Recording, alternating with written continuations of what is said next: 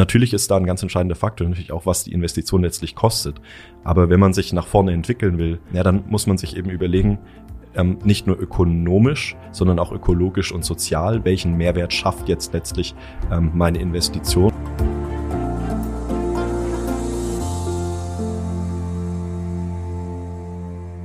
Herzlich willkommen zu einer neuen Folge Industrie 4.0, der Expertentalk für den Mittelstand. Alle, die unseren Podcast kennen, wissen, wir sind Fans von Industrie 4.0 und Digitalisierung und trotzdem gibt's immer wieder Fragen, die wir uns hier im Podcast noch nicht gestellt haben. Und genau so eine soll uns heute beschäftigen, nämlich die Frage, wie geht eigentlich nachhaltige Digitalisierung? Ähm, vielleicht auch ein bisschen passend dazu die Frage, wie nachhaltig ist Digitalisierung überhaupt? Also ihr seht schon, da gibt's so ein bisschen verschiedene Betrachtungswinkel, Blickwinkel, denen wir uns heute widmen werden. Ähm, ich freue mich da auch sehr, dass wir da zu dem ganzen Thema nachhaltig digitalisieren auch eine kleine Reihe zusammen mit dem Philipp äh, anstoßen konnten. Also da werdet ihr noch zwei weitere Folgen dazu sehen.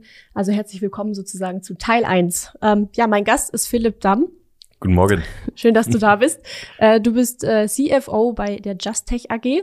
Genau. Äh, das darfst du uns gleich noch mal ein bisschen näher erzählen, was das heißt, was du da genau machst. Mhm. Ähm, wie gesagt, schön, dass du da bist und vielleicht noch mal ganz kurz an der Stelle für alle Podcast-Hörerinnen und Hörer. Äh, diese Folge gibt's wie immer auch als YouTube-Video auf unserem Kanal. Also wenn ihr mal sehen wollt, wie das ganze Setup hier im Studio ist, dann schaut da gerne mal vorbei. Genau, Philipp, bevor wir loslegen, äh, stell dich mal kurz ein bisschen vor, was machst du und was ist auch die Just Tech AG, was ist euer euer Auftrag, eure Mission. Genau. Also ich bin Philipp, ähm, bin noch relativ jung, bin erst 25 Jahre alt, ähm, komme aus dem Bereich Industrie, ähm, Wirtschaftsingenieurwesen studiert und wir hatten dann ähm, gerade über die Uni uns ähm, kennengelernt, also wir im Gründerteam mhm. und hatten uns eben dazu entschlossen, dass das Thema Nachhaltigkeit gerade im Bereich der Industrie oft nicht im Bereich der Digitalisierung gedacht wird. Mhm. Ähm, es gibt ganz, ganz viele ähm, Szenarien, die sich ähm, Unternehmen überlegen, wie man sich auch für die Zukunft optimieren kann, wie man sich aufstellen kann, ähm, im sozialen Bereich, im ökonomischen Bereich, auch im ökologischen Bereich, aber letztlich der Bereich Digitalisierung, der natürlich auch alle diese drei Bereiche betrifft, der geht ein Stück weit unter. Mhm. Und Jetzt ist das Ganze ja eine Technologiefrage und Technologiefragen sind jetzt ziemlich schwierig in Branchen zu bekommen, weil letztlich sind alle Branchen davon betroffen. Ja. Ähm, nicht nur ähm, Unternehmensbranchen, natürlich auch im Privaten ist Digitalisierung ähm, ein ganz großes Thema und letztlich haben wir uns dann ähm, zusammengeschlossen und haben gesagt, naja, wir wollen dieses Thema angehen, wir wollen dem Thema Transparenz geben.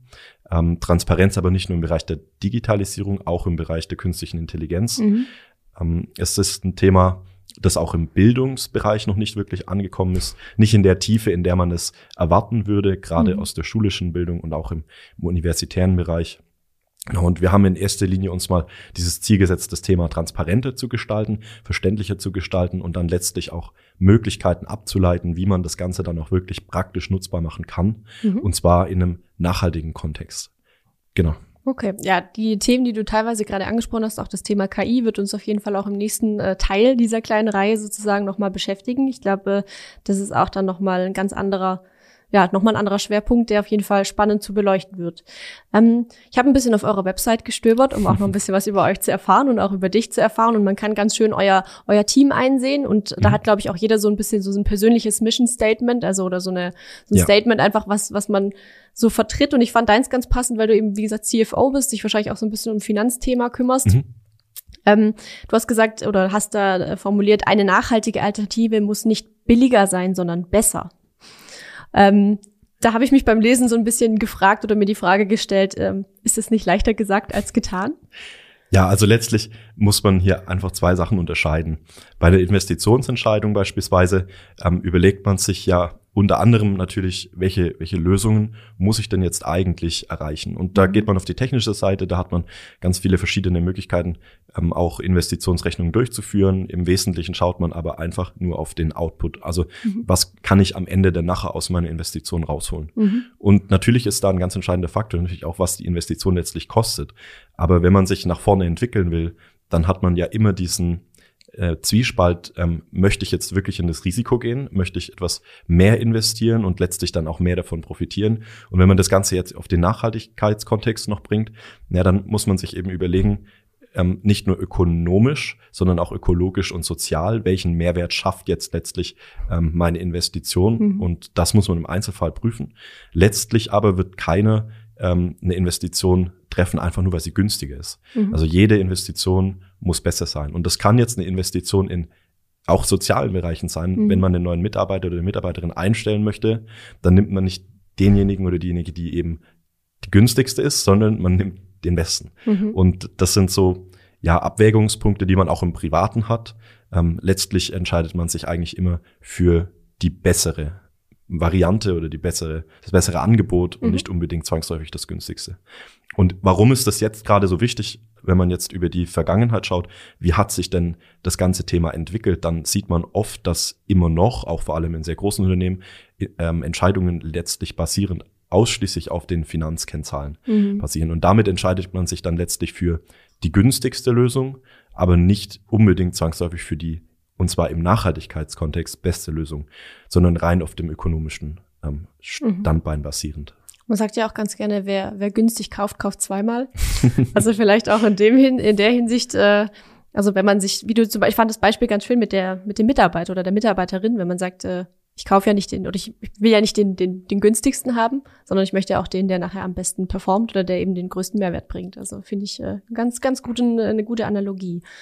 Ähm, ich glaube, viele, die würden sich jetzt aber denken, äh, wenn ich digitalisiere, dann habe ich ja vielleicht im besten Fall danach weniger Papier oder so, ähm, würde, würden vielleicht also sagen, ja, aber wenn ich Digitalisierung in meinem Unternehmen umsetze, dann ist es ja automatisch auch irgendwie nachhaltiger als vorher. Kann man das so sagen? Kann man das so pauschal äh, runterbrechen? Nein, also im Gegenteil sogar.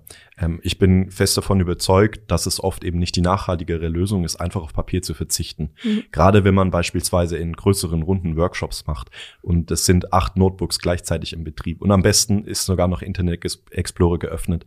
Da wird im Hintergrund relativ viel Leistung ähm, verwendet, die wir gar nicht sehen. Und mhm. das ist das größte Problem an der Digitalisierung. Wir sehen es nicht und deswegen nehmen wir auch den Konsum eigentlich gar nicht bewusst war. Mhm. Was allein schon eine Suchanfrage im Internet letztlich bedeutet, was da im Hintergrund passiert, wo die Server stehen. Das ist uns allen gar nicht so transparent. Mhm. Und man da gibt's ähm, relativ viele schöne Vergleiche, die man sich da auch raussuchen kann. Ähm, oft wird das Ganze natürlich dann mit Flugstrecken verglichen. Mhm. Ähm, aber letztlich, wenn man sich jetzt mal nur auf den CO2-Bedarf beschränkt, also nur auf die ökologische ähm, Komponente, dann hat man ähm, relativ schnell die Erkenntnis, dass das Arbeiten auf Papier schon bei ganz kurzer ähm, nee, nicht bei kurzer, aber bei langer Zeit relativ ökologisch wird. Beispielsweise beim Zeitung lesen. Mhm. Da ist man sich je nach ähm, Endgerät, ähm, schwankt das natürlich ein Stück weit, aber man sagt so zwischen 20 und 25 Minuten Zeitung lesen ist ökologischer, wenn man es tatsächlich auf einem gedruckten Exemplar macht, mhm. inklusive natürlich der ganzen Logistik mit reingerechnet mhm. und ähm, dem Entstehen von dem Papier, das Bedrucken, das Recycling, das muss man natürlich alles mit betrachten in ja. dieser gesamten Wildkette, aber so 20, 25 Minuten ähm, ist es ökologischer, das Ganze nicht auf einem mobilen mobilen Gerät zu machen. Okay, also das heißt, wenn ich wirklich nur kurz reinschaue, dann, dann, dann lohnt sich das. Genau. Aber sobald ich halt länger lese. Und okay. natürlich hat man auch noch dann den Effekt, also wenn jetzt sich eben in einer Cafeteria acht Personen eine Zeitung teilen, dann habe ich diesen ökologischen Aufwand einmal. Mhm. Wenn diese acht, was sie auch könnten, mit dem privaten Smartphone ähm, entsprechend die Zeitung lesen, dann habe ich achtmal eben den Effekt mhm. auf der digitalen Seite. Und daran erkennt man, glaube ich, relativ schnell, dass Digitalisierung nicht grundsätzlich immer nachhaltiger ist als die klassische Welt, die wir ähm, ja von 2005 vielleicht noch so ein Stück weit ähm, kennen. Ja, okay, spannend. Also hätte ich jetzt auch nicht gedacht, dass es so so extrem ist, also dass man da dass schon 25 Minuten Zeitung lesen auf Papier am Ende des Tages effizienter oder ökologischer sind. Ja, und da kommt es natürlich ganz stark dann auch auf das Setup an. Und deshalb ist es auch ganz schwierig, das pauschal zu sagen. Und da geht's jetzt auch los, wo jeder sich selbst überprüfen kann, gerade mhm. auch im Unternehmen. Man muss das eigene Setup kennen. Mhm. Und zwar nicht nur, was bei einem in der Firma steht, sondern mhm. auch, wo verknüpfen sich die Geräte hin, wo stehen die Server, was passiert im Hintergrund. Weil das sind versteckte Leistungen, die wir so erstmal gar nicht direkt wahrnehmen. Mhm. Gibt's denn für nachhaltige Digitalisierung so eine Art Standard? Also ich frage mich jetzt halt gerade, wenn ich jetzt, also wer kann jetzt sagen, ich bin jetzt nachhaltig digital unterwegs? Also wie, ja. wie definiert sich das? Also das ist ganz arg schwierig. Ähm, es gibt verschiedene ähm, Initiativen. Ähm, es gibt ähm, einen DIN-Normungsausschuss mhm. zu dem Thema. Da wird gerade ganz, ganz viel erarbeitet. Es gibt noch nicht diesen einen Standard, wo man sagen kann, das ist jetzt nachhaltig. Mhm. Und das liegt einfach auch daran, Nachhaltigkeit ist einfach eine bewertungsabhängige Größe. Mhm. Und die Frage ist nicht nur, was wird bewertet, sondern wie wird es bewertet. Und aktuell ist es schon schwierig zu bewerten, was wird denn eigentlich überhaupt bewertet. Mhm. Weil letztlich ähm, ist die Frage, wofür bin ich verantwortlich? Bin ich dafür verantwortlich, was bei einem Serveranbieter passiert? Mhm. Ähm, und da scheiden sich so ein bisschen die Geister und da kommt es eben letztlich darauf an, dass man für sich selbst dann auch die Entscheidung trifft, für was fühle ich mich verantwortlich und dass man das dann entsprechend in die eigene ähm, Bilanz, in die eigene Nachhaltigkeitsbilanz entsprechend auch mit einbezieht.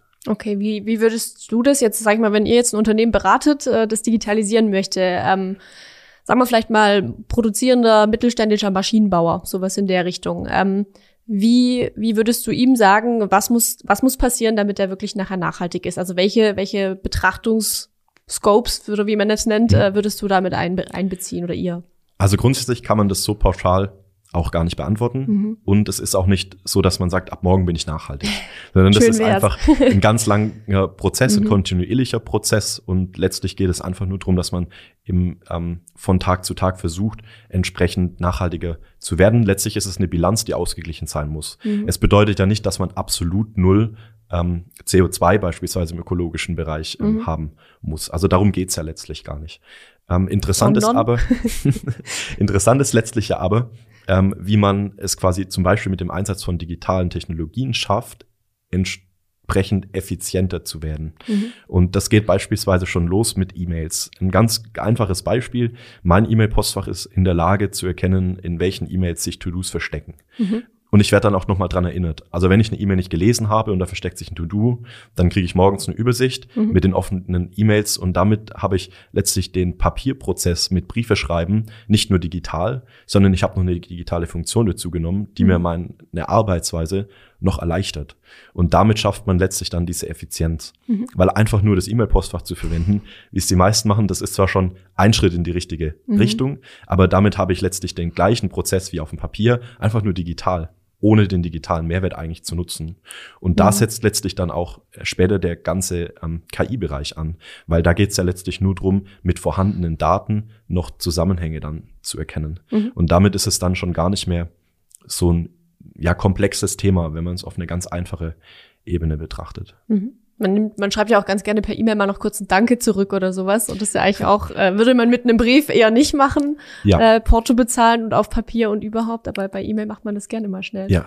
Achtet ihr zum Beispiel drauf, ähm, ob ihr einfach nur reinen Text verschickt oder habt ihr auch Formatierungen mit dabei? Mhm.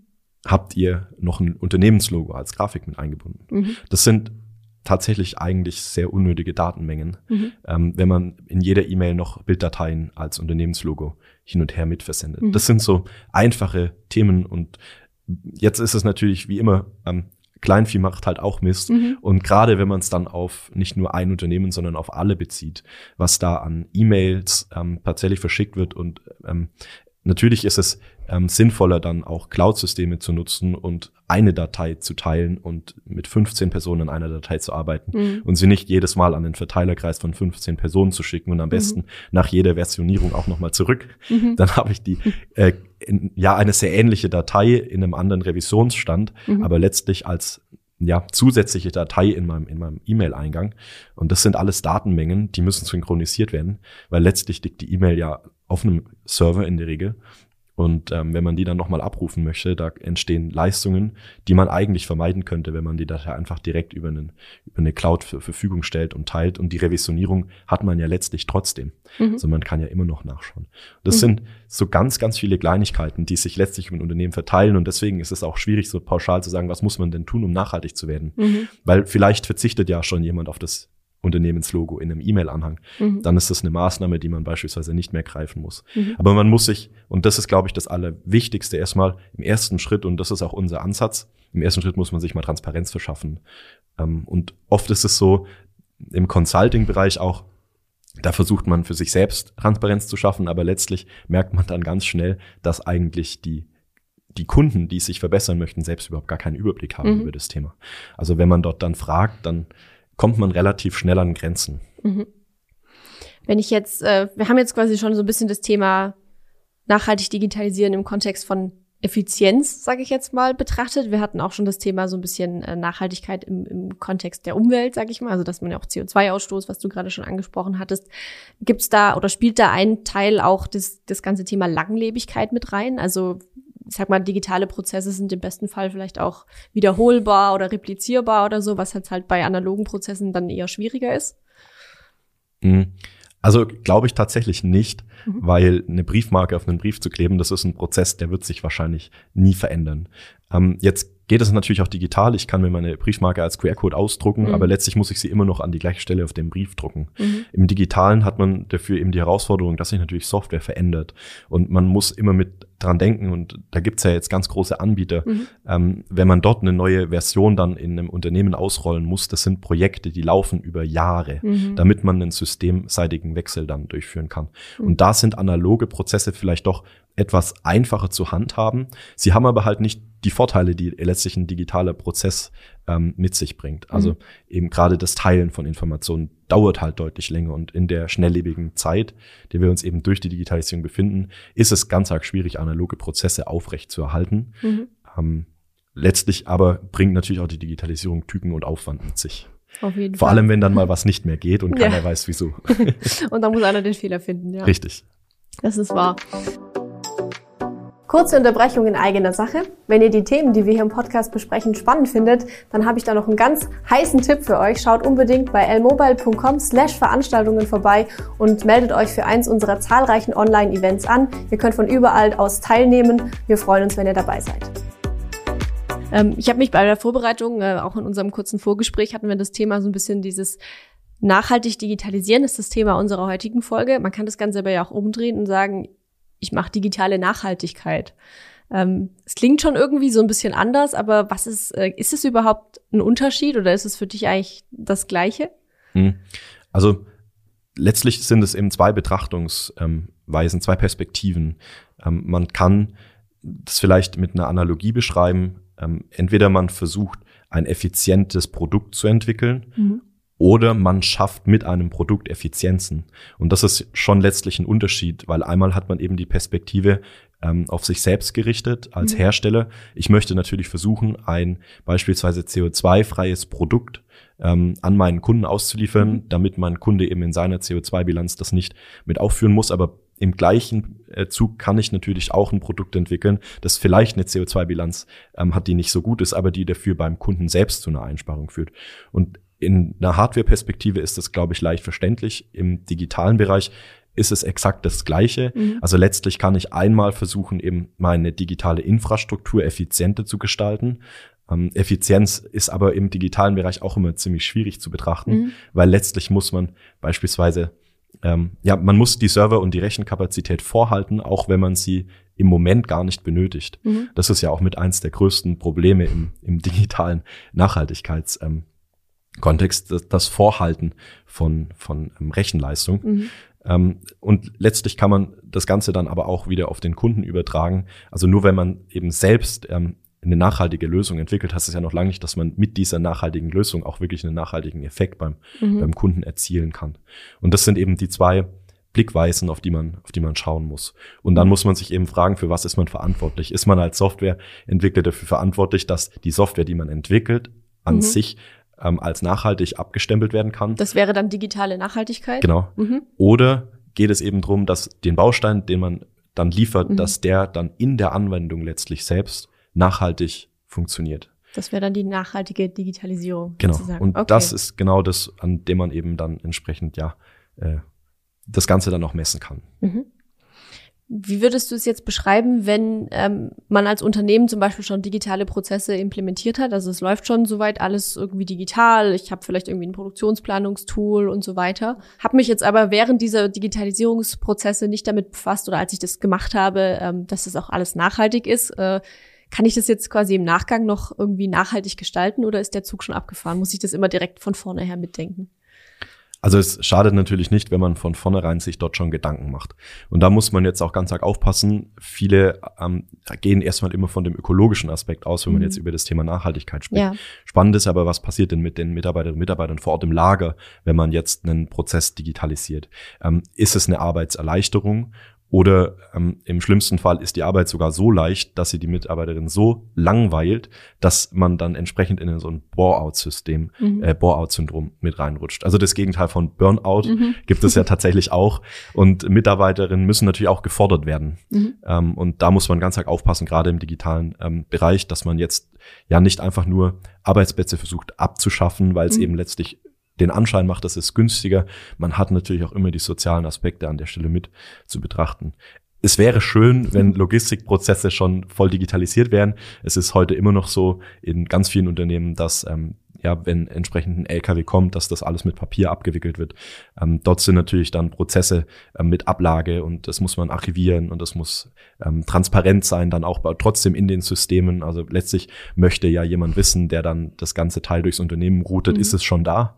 Ähm, tatsächlich aus meinem aus meinen ersten Unternehmensstationen ähm, hatten wir es so lösen müssen, weil wir es digital nicht geschafft hatten, dass wir dann von links nach rechts von Lager 1 in Lager 2 das Ganze mit einem externen Dienstleister fahren mussten. Ähm, okay. Einfach nur deswegen, damit wir einen QR-Code bekommen, bei mhm. dem wir dann online nachschauen können, ob mhm. das Teil von Lager 1 in Lager 2 gewechselt hat, okay. weil wir nicht in der Lage waren, das prozessseitig abzubilden. Mhm. Aber das sind dann gerade so Typen, ähm, die man da bei der Digitalisierung mit hat. Ist es jetzt möglich, das im Nachgang nachhaltiger zu gestalten? Ja, natürlich. Also es ist ja immer möglich, einen Prozess nochmal zu verändern. Mhm. Interessant ist aber, wo ist denn ein Prozess, beziehungsweise wo liegt die Nachhaltigkeit im ökologischen Bereich? Und das mhm. ist eben gar nicht im Prozess selbst, sondern die liegt ja dann letztlich dort, wo eben die ganze Rechenleistung stattfindet. Mhm. Und das kann man unabhängig vom Prozess sich ähm, betrachten und ähm, kann dort auch Maßnahmen ergreifen. Die Frage ist nur, und das passiert leider viel zu oft, ähm, gerade beispielsweise jetzt in der Berechnung, ähm, mhm. ähm, wenn man jetzt den Strom ähm, von Unternehmen betrachtet und viele gehen ins Homeoffice. Natürlich sinkt der Stromverbrauch am Standort, aber letztlich mhm. hat man dann ähm, zwar eine bessere Nachhaltigkeitsbilanz auf der Unternehmensseite, aber dafür ist ja das Problem oder der, die Energie, der Energieverbrauch ist ja nur verlagert worden auf den Mitarbeiter. Mhm. Ja, letztlich muss jetzt jeder, der eben im Homeoffice sitzt, sich die Gedanken drüber machen, wie jetzt sich das Ganze auf die eigene Nachhaltigkeitsbilanz auswirkt. Also so kann man Probleme auch schön verschieben. Mhm. Und das ist leider auch was, was man in der Realität oft ähm, antrifft, dass man eigentlich nur versucht, sich nach außen nachhaltig zu verkaufen. Indem man, schönen sozusagen. Ja, es, es ist ja letztlich mathematisch betrachtet korrekt, mhm. aber man schiebt eben die Verantwortung weg.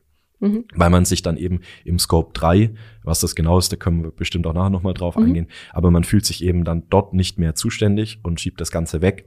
Ähm, also gerade für den, für den Scope 3 ist auch die Logistik immer oft ähm, dann ein Thema, weil letztlich muss ja der Logistikdienstleister auch in seiner eigenen Nachhaltigkeitsbilanz ähm, dann den mhm. CO2-Ausstoß aufnehmen von, von seinen ähm, Transportmitteln. Und letztlich kann man jetzt als Unternehmen eine positivere Nachhaltigkeitsbilanz aufweisen, obwohl man beispielsweise die Luftfracht verdoppelt hat, mhm. weil man letztlich sich für die Luftfracht nicht verantwortlich fühlt, weil das Unternehmen hat ja kein eigenes Flugzeug. Ja, okay. Letztlich ist es ja dann das Problem von der Firma, die das Flugzeug betreibt. Mhm. Die muss sich ja überlegen, wie sie das nachhaltiger gestalten können. Mhm. Und das taucht auch in CO2-Bilanzen in der Regel von Unternehmen nicht auf, auch in Nachhaltigkeitsberichten nicht. Mhm. Der Scope 3 wird da oft einfach dann ja ausgeblendet.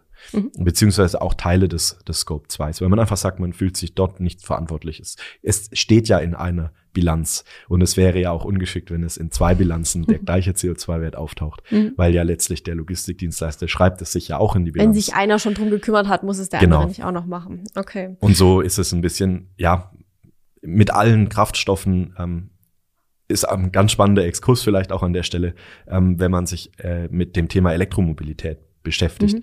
Na, da geht es auch wieder um das Thema der Erzeugung. Wenn man jetzt dort in Studien schaut, wird in der Regel dann verglichen, wie wirkt sich ein Verbrennungsmotor auf einen Elektromotor. Vergleich aus, dann werden die Materialien, die Hardwarekosten gegenübergestellt. Das Ganze hat man im digitalen Bereich mhm. natürlich auch. Man kann die, die benutzte Hardware gegenüberstellen. Mhm.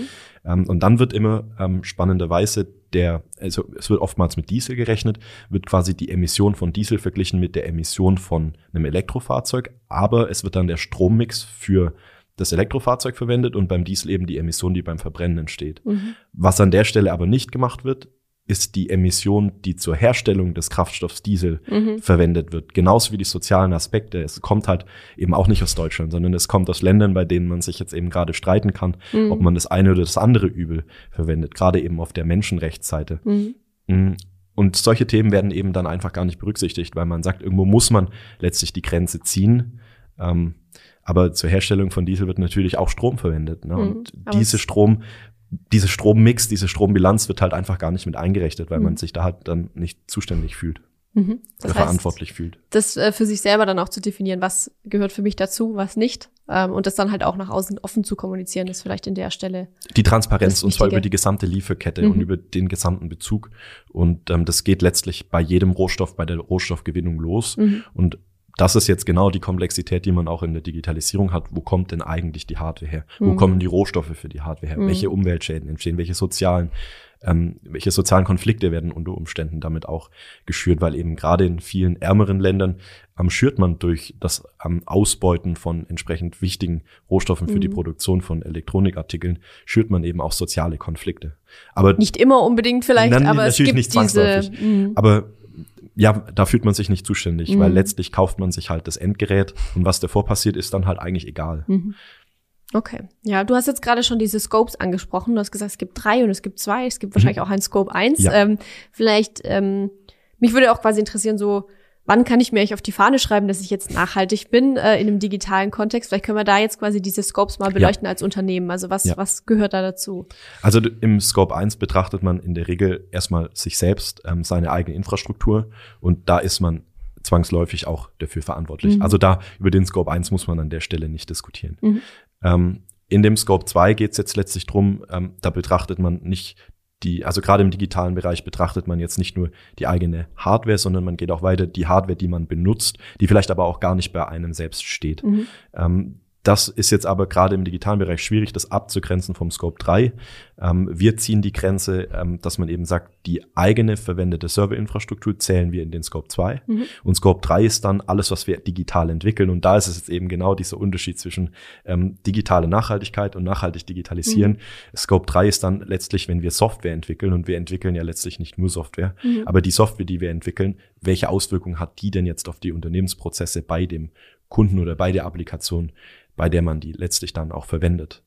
Wenn ich jetzt ein produzierendes Unternehmen wäre, wäre das dann auch, also meine Produktion quasi der Scope 3 oder zählt es dann für Hm. euch in Scope 1, weil das meine Infrastruktur ist, die ja innerhalb des Unternehmens stattfindet? Das ist ein guter Punkt. Also es kommt immer auf den Blickwinkel letztlich drauf an, Mhm. weil der Scope 1 von mir ist natürlich von einem anderen, der Scope 3. Mhm. Ähm, weil letztlich produziere ich ja, also viel, wenige Unternehmen produzieren letztlich mit der eigenen Hardware. Mhm. Man kauft ja auch einiges entsprechend zu und Mhm. dadurch wird natürlich der Scope 3 ins anderen zum Scope 1 Mhm. von mir selbst und genau da scheiden sich eben auch dann die Geister. Wer ist jetzt Mhm. letztlich verantwortlich? Der Mhm. mit dem Scope 1 oder der eben den Scope 3 hat? Und da ist jetzt vielleicht auch nochmal ganz spannend, auf das Anfangszitat zurückzugehen. Günstiger oder besser? Und da muss man jetzt eben genau das betrachten. Kaufe ich die günstigere Komponente, dann habe ich unter Umständen, das ist natürlich auch nicht zwangsläufig gesagt, wenn die günstigste Komponente die beste ist, Mhm. ist natürlich der Idealfall. Ja, das wünscht Ähm, man sich. Aber letztlich ist genau das dann der Punkt. Ähm, Im Betrieb selbst ist sowohl Scope 1 als auch Scope 3 dann sehr gut. Und wenn man sich für so ein Produkt entscheidet, dann fördert man ja letztlich auch die Entwicklung von nachhaltigen Produkten. Mhm. Und damit schafft man es dann, einen Beitrag zu leisten für dieses gesamte Thema. Und ja, am Ende muss man eben schauen, was dann im unternehmerischen Erfolg dann ähm, passiert. Ähm, aber wenn man jetzt auf den DAX ähm, 50 ESG schaut, dann sieht man schon, dass eigentlich nachhaltige Unternehmen äh, durchaus ein besseres Wachstumspotenzial oder durchaus bessere und stabilere äh, Wachstum aufweisen können als ähm, die klassischen DAX 50 Unternehmen. Wie würdest du das begründen? Naja, es ist also Nachhaltigkeit ähm, ist ja letztlich was langfristig gedachtes.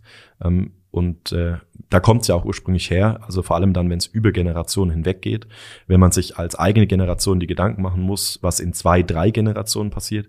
Und wenn man sich eben nachhaltig aufstellt, bedeutet das gleichzeitig, dass man sich auch langfristig Mhm. positioniert und langfristig ähm, hat eben den Vorteil, dass man in gewisser Weise eben vor allem in der Zukunft sicherer ist. Das heißt, am meisten profitieren die, die in der nachhaltig, die in der Vergangenheit schon nachhaltig waren. Mhm. Weil wenn man in der Vergangenheit nachhaltig war, dann hat man jetzt eine solide Grundlage.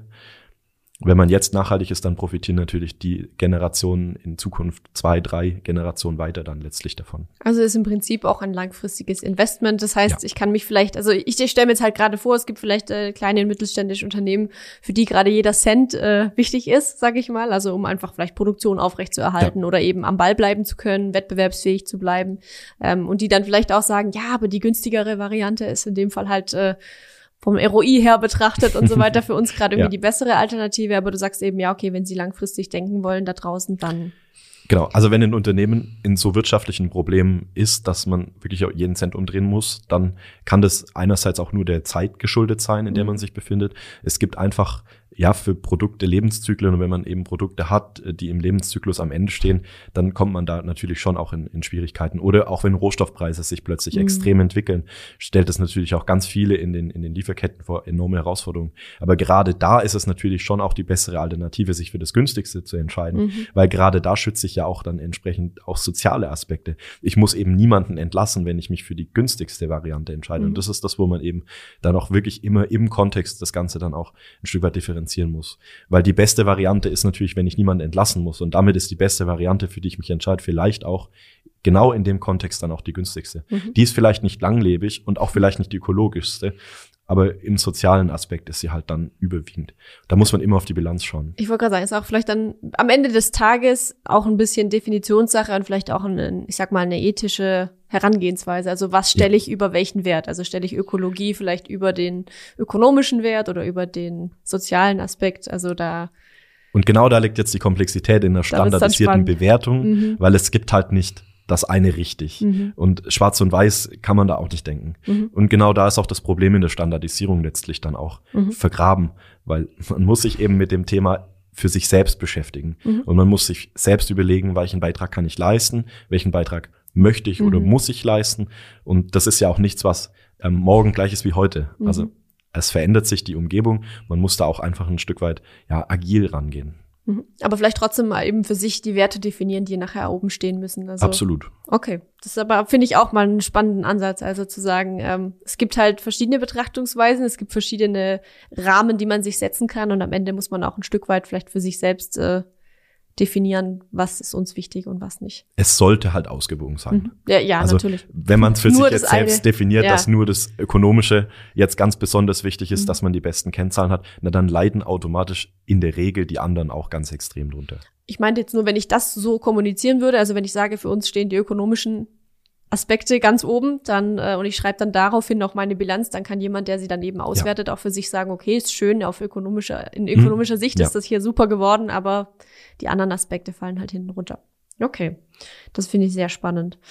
Ähm, würdest du also auch sagen, nachhaltige Digitalisierung ist die Zukunft? Oder ist das jetzt so eine Modeerscheinung, weil das gerade eben viel im Thema ist, so Umwelt und alles Mögliche drumherum? Ähm, oder ist das was, wo du sagst, nee, auf lange Sicht muss da eigentlich jeder hinkommen?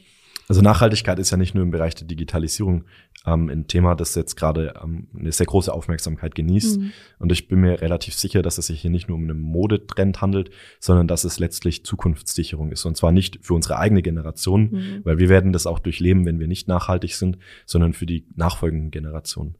Und ähm, ja, interessant ist jetzt inwieweit wir uns jetzt für die nächsten Generationen verantwortlich fühlen und was dann auch jeder Einzelne bereit ist ähm, zu machen. Oft scheitert es dann in dem Moment, in dem man verzichten muss. Mhm. Ist vielleicht auch einfach menschlich äh, geprägt ähm, oder auch kulturbedingt. Da mhm. kenne ich mich nicht gut genug aus. Ähm, aber in dem Moment, wo man selber dann plötzlich verzichten muss, da wird das Ganze dann schwierig. Ähm, wie ist es jetzt auf die Zukunft äh, zu betrachten im Bereich der Digitalisierung? Ähm, ja, letztlich ist es stark davon abhängig, wie die Technologie sich entwickelt. Mhm. Also wir wissen ja Stand heute noch gar nicht, in welche Richtung, äh, auch in welche Effizienzen kann sich denn die Digitalisierung weiterentwickeln. Mhm. Ähm, wenn man jetzt auf die letzten Jahre schaut, wie sich Rechenleistung entwickelt hat. Ähm, also da früher, geht noch was. früher war das ja schon ähm, beeindruckend, wenn man dann mal ähm, Gigabyte zur Verfügung hatte. Mhm. Ähm, das ist, also heute hat eine kleine Festplatte immer schon Terabyte. Ich wollte gerade sagen, ähm, früher war die ein Terabyte Festplatte so ein Oschi. Ja, genau. Und heute hat man da irgendwie Stick. und in der Rechenleistung von Chips ähm, äh, und Prozessoren, da geht es ja genauso weiter. Also auch dort entwickelt sich das ganze Thema. Warum ist es jetzt genau dort aber wichtig, ähm, im Bereich der Digitalisierung ein Augenmerk auf die Nachhaltigkeit zu legen, weil sie eben nicht transparent ist. Und das ist auch der erste Schritt, den man jetzt gehen muss. Mhm. Und das ist auch der Schritt, den wir versuchen zu gehen.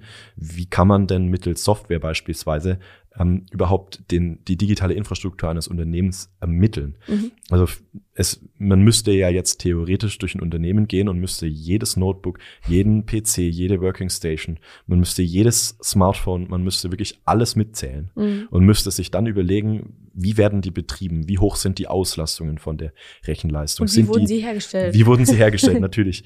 Ähm, und auch vielleicht, ähm, wie schonend ist es für die Augen von, von den Angestellten. Mhm. Ähm, das ist ja auch im, in der Bildschirmarbeit immer ein, ein mhm. Thema. Wie ist die, die Haltung am, am Arbeitsplatz? Also das ist vielleicht auch was. Immer schlechter, als man denkt.